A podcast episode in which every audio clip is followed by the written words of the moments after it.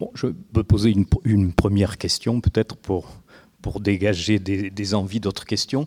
Euh, dans, votre, travail, euh, vous, mettez en relation les, paradigmes scientifiques, l'évolution des paradigmes scientifiques euh, à différentes époques, donc c'est-à-dire la façon dont la science envisage le monde et, et peut-être les dominantes de la recherche théologique. Est-ce que vous pourriez...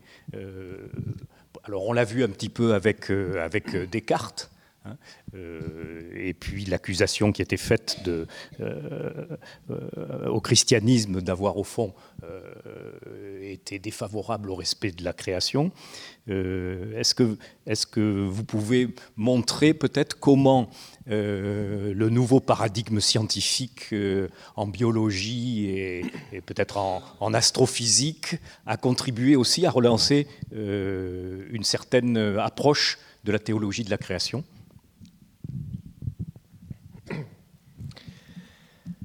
ah, Vaste question.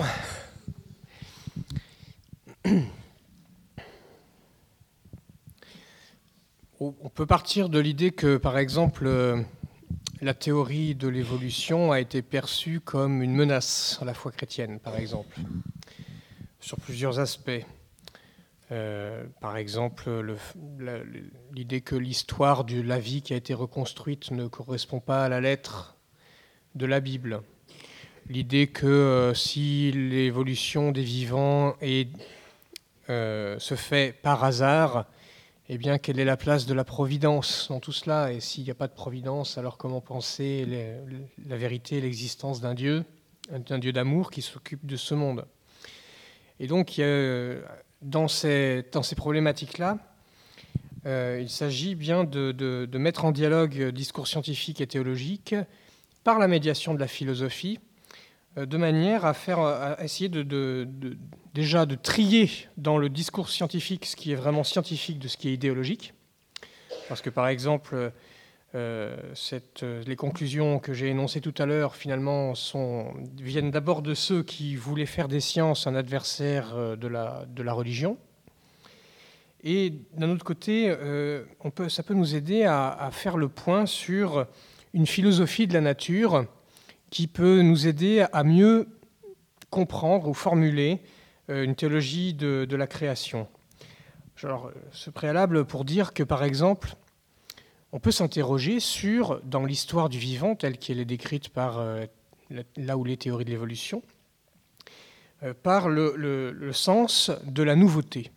Il y a des êtres nouveaux qui surviennent dans le vivant, des nouveautés biologiques, des caractéristiques biologiques nouvelles, euh, quel sens philosophique leur donner? Est-ce qu'on peut dire que c'est de la nouveauté? Et si c'est de la nouveauté, quel sens théologique cette nouveauté a? Est-ce que c'est quelque chose qui est euh, de l'ordre simplement d'une organisation du monde? Ou, ou est-ce que c'est euh, une action de Dieu dans l'ordre de la création? Est-ce que Dieu continue de créer dans le temps? Et donc, beaucoup d'auteurs contemporains, et même dès la fin du XIXe siècle, se sont penchés sur cette question de comprendre l'évolution non pas comme euh, le signe d'une adversité à l'existence de Dieu, mais au contraire d'un renouvellement du sens du Dieu créateur qui, euh, est engagé, présent dans les processus naturels de ce monde et qui continue euh, de, créer en partenariat avec les créatures. Et ça, c'est pourquoi ça peut être important autour du sujet qui nous, euh, qui nous réunissent ce soir, c'est que ça contribue à changer un petit peu la représentation du monde. C'est-à-dire, avant euh, la perspective de, la théorie de l'évolution, le monde était compris comme étant stable et fixe, avec des lois euh, qui, qui, qui, ne, varient jamais et avec des cycles qui reviennent systématiquement à des périodes régulières. Et donc, euh, on a plutôt l'idée d'un monde de, statique, dont la théologie chrétienne s'accommodait très bien. Et donc, ici, nous passons dans la perspective d'un monde dynamique, historique, avec traversé de flux. Et donc, euh, euh, il faut donner un sens nouveau à, toute cette dynamique et à tous ces flux. Et donc une théologie de la création qui s'intéresse à, cette question permet de, renouveler l'approche chrétienne de la création sans contredire la foi fondamentale en Dieu créateur, sans contredire euh, la création à partir de rien, mais au, contraire d'enrichir cette perspective de la création euh, dans celle de la création continuée, c'est-à-dire de, voir comment Dieu est investi de manière intime avec tous les dynamismes de, la nature. Or, tous ces dynamismes de la nature sont ceux qui président au fonctionnement des écosystèmes qui, nous sont chers et que nous devons protéger. Tous ces, tous ces dynamismes sont aussi à l'origine de ce que nous appelons aujourd'hui la biodiversité, euh, une biodiversité qui est donc à la fois le produit de toute cette histoire de la vie, mais aussi le processus qui est capable de générer toute cette diversité au cours de l'histoire de la vie. Et c'est très intéressant parce que dans l'encyclique euh, euh aussi, le pape dit que justement euh, la biodiversité, c'est le signe de l'action de Dieu, de la gloire de Dieu dans la création, et euh, détruire la biodiversité, contribuer à l'érosion de la biodiversité, c'est donc faire diminuer la gloire de Dieu dans ce monde, et donc s'opposer au projet créateur. sa conclusion, c'est que c'est un péché, un péché contre le Dieu créateur. Donc, vous voyez, cette intégration de notions écologiques dans une perspective euh, théologique nous permet hein, d'avoir de, mieux conscience de l'ampleur, de l'envergure et de la profondeur du mystère de la création. Voilà. Je ne sais pas si je réponds bien à votre question. Oui. oui. Ah, merci. Euh, comment intégrez-vous la, biotechnologie dans tout, euh, euh, tout ce que vous avez dit? Merci. Alors, ben, à plusieurs niveaux. Déjà, la technique est ce qui est un, est un outil qui, a été, qui nous est confié, enfin, qui, est même, qui appartient à l'ordre de la création, pour que l'être humain puisse faire fructifier ce monde, le cultiver et le garder. Donc euh, déjà, le, chrétien a un rapport positif euh, à la, technique dans cette perspective. Ensuite, la biotechnologie. Euh, la, biotechnologie, dans, la mesure où elle est capable de s'inscrire dans l'ensemble des réseaux d'interaction, d'interdépendance dont j'ai parlé tout à l'heure, elle, fait, elle appartient pleinement à ce projet créateur et à ce projet de domination sage et juste que l'être humain reçoit. Donc, euh, après, la question, c'est est-ce dans quelle mesure, dans quelles conditions, eh bien, cette euh, biotechnologie arrive à, correspondre à ces critères hein, d'intégration dans, ce réseau d'interaction d'interdépendance?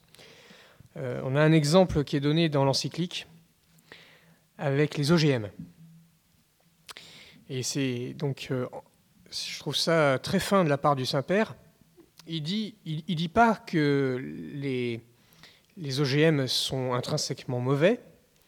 Il dit que la transformation de la nature, ça fait partie de l'activité humaine depuis qu'il est homme.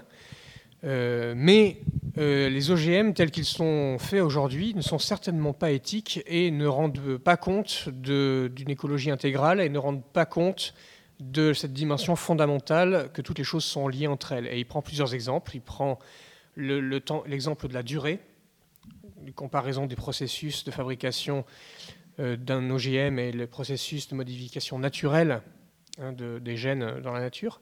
Il prend l'exemple ensuite euh, de, euh, ben, de l'intégration des organismes génétiquement modifiés dans les écosystèmes. Est-ce que actuellement c'est suffisamment bien pensé? Pour lui, la réponse pour l'instant est non.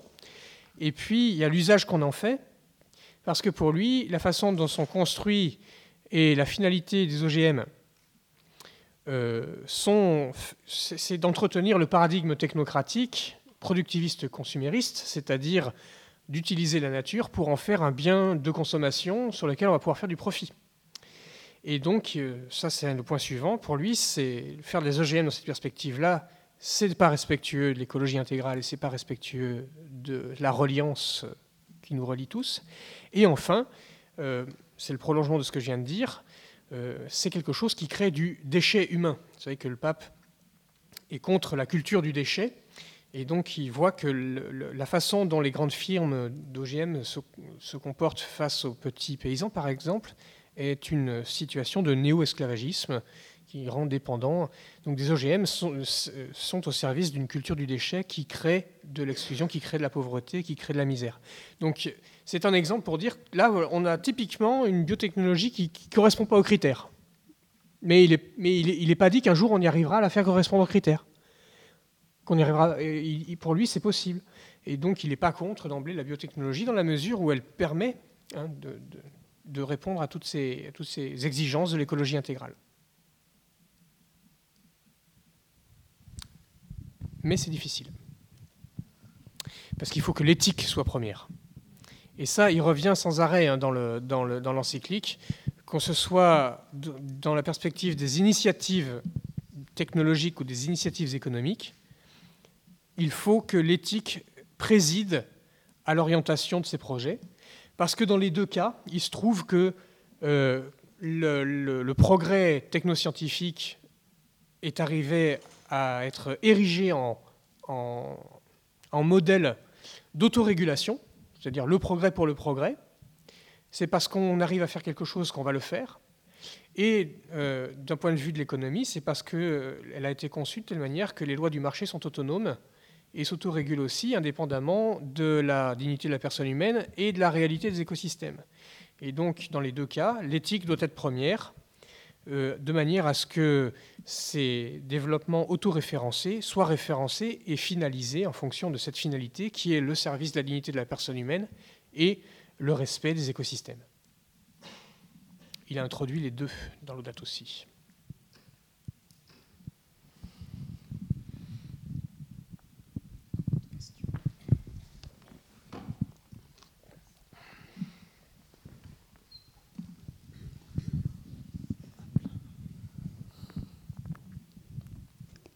Alors moi, je n'ai pas vraiment de questions. Je veux juste euh, remercier parce que nous sommes euh, vignerons en, bio.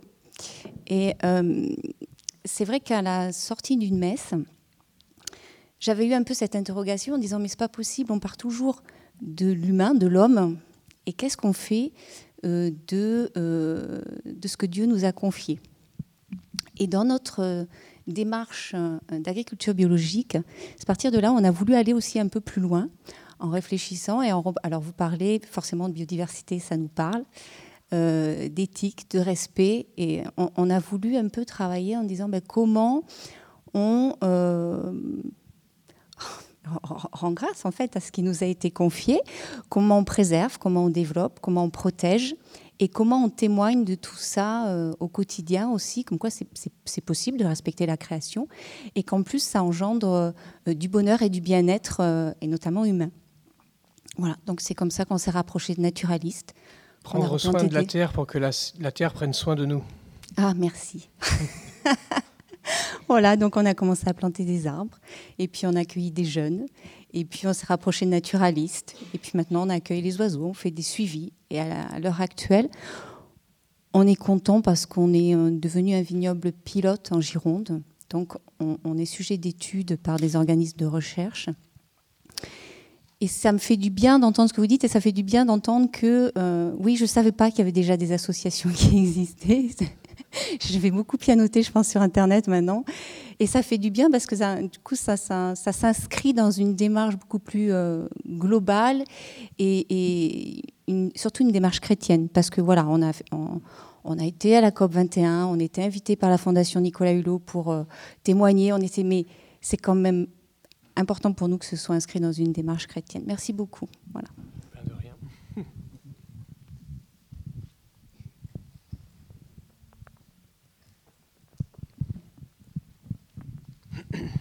Je...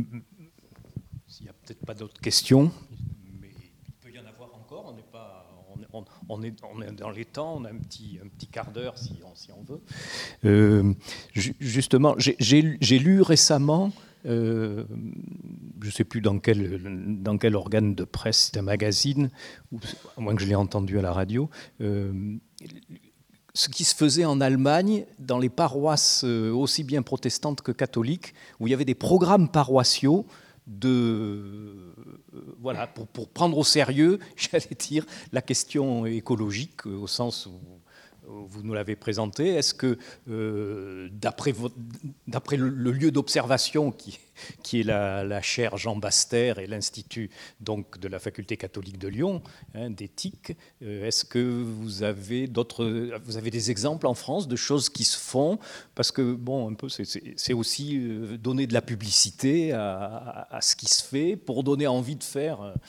De faire aussi. Euh, est-ce que c'est, est-ce que euh, voilà, est-ce que, est-ce que on peut prendre en communauté chrétienne finalement des, enfin, on devrait, d'après Laudat aussi en tout cas, l'incitation à avoir en communauté chrétienne ces préoccupations-là, mais il faudrait diffuser le mieux possible, faire connaître ce qui se fait.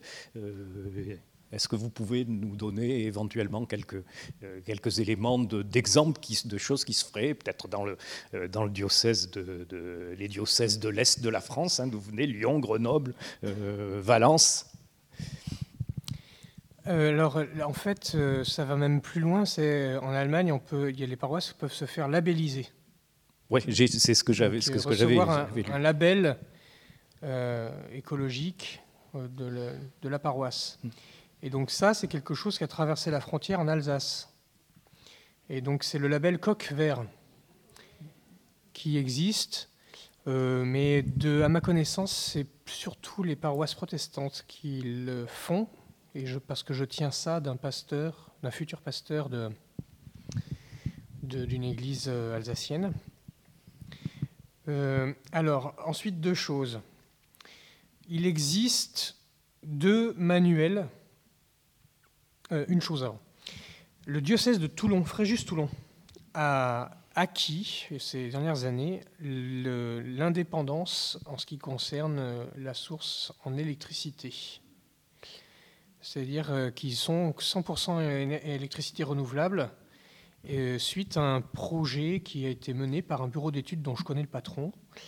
Et donc je recommande au diocèse de Bordeaux de prendre contact avec avec, euh, avec, ce, avec ce bureau d'études. Donc ça veut dire que là, vous avez clairement une communauté chrétienne à l'échelle d'un diocèse qui s'engage concrètement sur un projet d'énergie renouvelable. Et ça, ben, ça se voit. Ça peut se, on peut communiquer dessus. Ça peut se faire connaître. Le nombre de, voitures du diocèse commence à être équipées dans ce sens-là. Amen. Euh, sinon, il y a l'exemple aussi des, moniales dominicaines de Tolignan, avec lesquelles je suis bien en, rapport, qui, elles, euh, se sont lancées dans l'agriculture biologique de plantes aromatiques pour euh, faire la distillation d'huiles essentielles. Et donc, elles ont toutes leurs filières maintenant, et elles sont citées en exemple par les, infrastructures locales, un peu comme, comme vous, messieurs, dames, sur la vigne, pour être un peu euh, un lieu de, voilà, en reconnaissance d'une qualité d'un travail en agriculture biologique. Et, donc, elle ne cache pas qu'elle le dise, c'est une reconversion euh, qui s'inscrit dans une reconversion professionnelle qui s'inscrit aussi dans une démarche de foi et une démarche spirituelle qui concerne toute leur vie monastique. C'est une conversion et une reconversion. C'est ça, exactement. Donc ça aussi, ça se voit, c'est un témoignage. Euh, ensuite, il existe deux manuels euh, d'approche très concrète et pratique des questions écologiques à l'usage des communautés chrétiennes. Le premier s'appelle Paroisse verte, qui a été écrit par euh, un collectif œcuménique en provenance de Suisse. Et c'est une succession de fiches techniques avec euh, des, En fait, c'est un cahier, une boîte à idées pour euh, permettre euh, à des, paroisses ou des communautés, des diocèses, de, travailler à sa conversion écologique. Et un autre, euh, dont j'oublie toujours le titre, qui est sorti plus récemment en provenance, cette fois-ci, de catholiques du Québec. C'est un petit guide pastoral pour la sauvegarde de la création, enfin, c'est comme ça que je l'appelle, et où c'est en plus simplifié que le premier, et qui s'adresse un petit peu, c'est un peu un carnet de route pour un délégué épiscopal à l'écologie ou pour euh, une commission écologique d'une paroisse ou des choses comme ça. Tout petit bouquin, pas cher du tout. donc ce sont deux, deux outils qui sont disponibles. Et donc, c'est possible d'en faire quelque chose, puisque, alors, pour l'instant, c'est sur le papier, mais dans le diocèse de Valence, par exemple, euh, qui a célébré son synode à la Pentecôte euh, dernière, euh, a intégré dans ses décrets synodaux quatre, décrets qui comportent la dimension écologique. Et l'un d'entre eux, c'est la demande du synode, donc que les communautés paroissiales et à l'échelle de diocèse dans le diocèse de Valence, s'approprie et étudie le livre Paroisse verte. Voilà. Donc ça fait partie des choses euh, qui commencent à émerger, qui peuvent se faire, et je pense que ces manuels, sont, même s'ils sont ce qu'ils sont, ils sont, ils sont peut-être incomplets, ils vont être euh, obsolètes dans quelques années, mais c'est un bon point de départ, je trouve.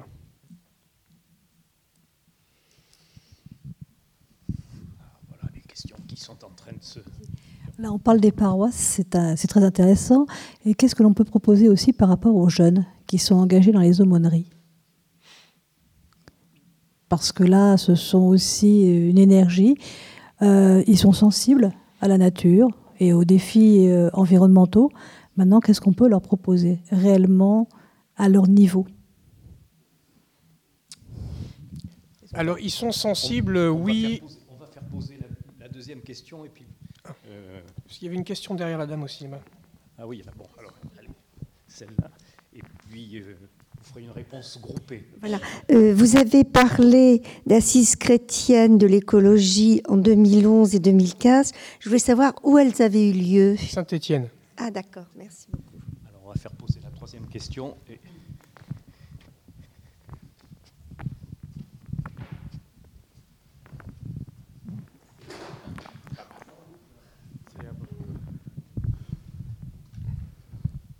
Moi, moi c'est pas une question, c'est un film que je suis allée voir qui s'appelle Demain, où il parle de Pierre Rabhi. C'est vraiment ces jeunes-là qui prennent en main tout ça, et je pense que c'est un film qui remonte le moral. On se dit, ces jeunes, ça y est, ils sont partis, il faut pas désespérer. Merci. Euh, alors, la question que vous posez, elle n'est pas simple. Parce que euh, moi aussi, je suis en contact avec euh, des jeunes, euh, en particulier des jeunes étudiants en sciences qui sortent du bac.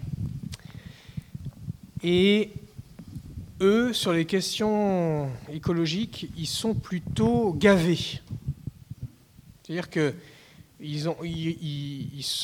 depuis la maternelle, ils sont gavés de préceptes écologiques on leur apprend à faire des trucs et des machins, on les emmène, on leur fait des sorties, on leur apprend à, éteindre la lumière, à fermer le robinet, etc.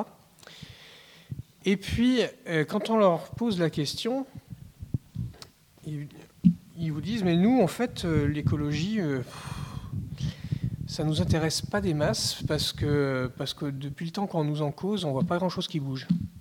Ou on voit beaucoup d'hypocrisie de la part des politiques. Ou bah, on, nous apprend à faire des petits gestes euh, comme ça, mais on se rend bien compte que c'est pas à cette échelle-là que ça va se résoudre. Mais il n'y a rien qui se fait ailleurs. Hein.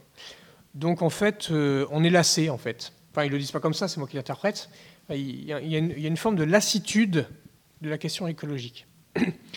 Donc, alors il y a aussi ceux qui, prennent conscience et ceux qui sont intéressés et ceux qui, qui sont capables de voir les choses très bien.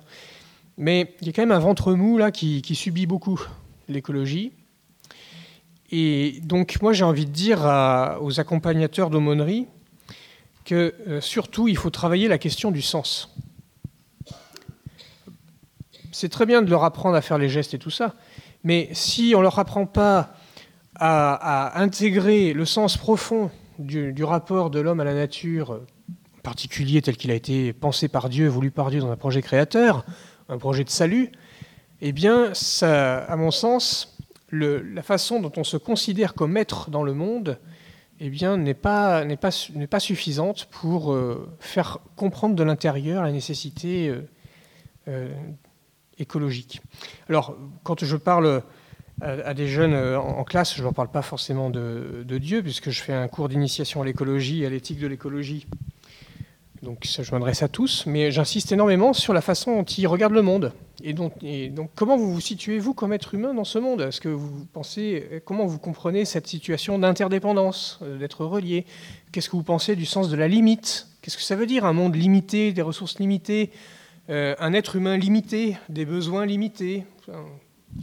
En, tout arrière-fond, il y a la question de nous ne sommes pas Dieu, nous sommes créés, euh, donc nous sommes créés limités. Il y a la question du, donc, du rapport à, à, la limite sur le plan de la théologie, mais pas que.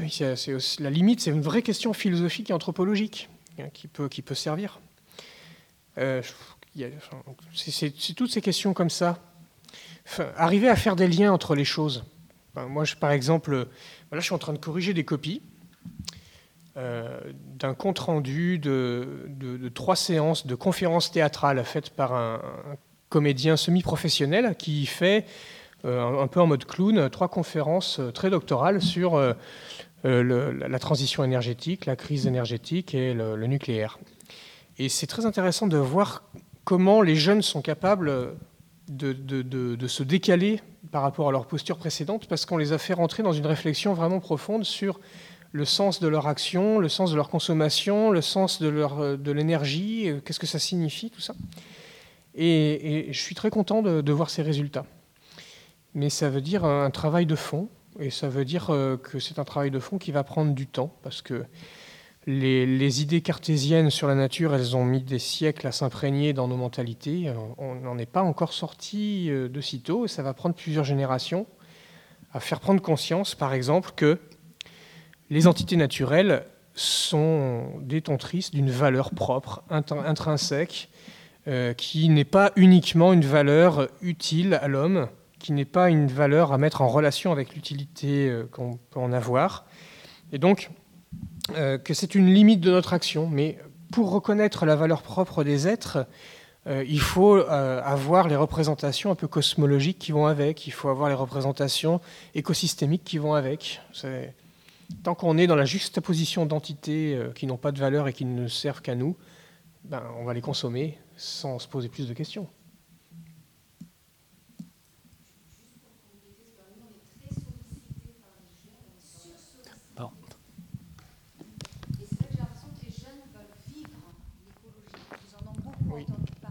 Oui. Ils ont beaucoup entendu parler d'écologie et nous, on est sursollicité pour qu'il y a des demandes pour venir vivre l'écologie. Donc tous les étés, on a des chantiers nature jeunes, on reçoit énormément de jeunes, mais on a toujours beaucoup plus de demandes qu'on ne peut, euh, qu'on ne peut, euh, auxquelles on ne peut pas répondre, parce qu'on s'était dit on reçoit un groupe de 20 jeunes chaque été, on est monté à 40 et cet été on va dépasser. Voilà. Donc c'était des jeunes, euh, on a commencé avec les scouts de Bordeaux, qui sont venus plusieurs fois. Et puis, euh, et puis on a eu, euh, on a reçu des jeunes, mais aussi bien de Lille, euh, de Versailles, de La Roche-sur-Yon. Et en 2016, on a des, des jeunes, des, Européens.